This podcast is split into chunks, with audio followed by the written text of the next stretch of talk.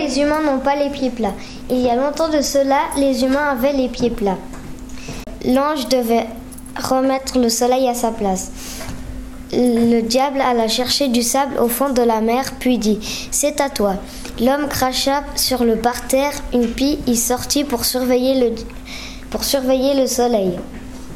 Puis il plongea et il attrapa du sable au fond de la mer. Le diable faisa un signe de croix, puis la mer devient gelée. Ensuite, l'homme alla chercher une pierre, puis brisa la glace.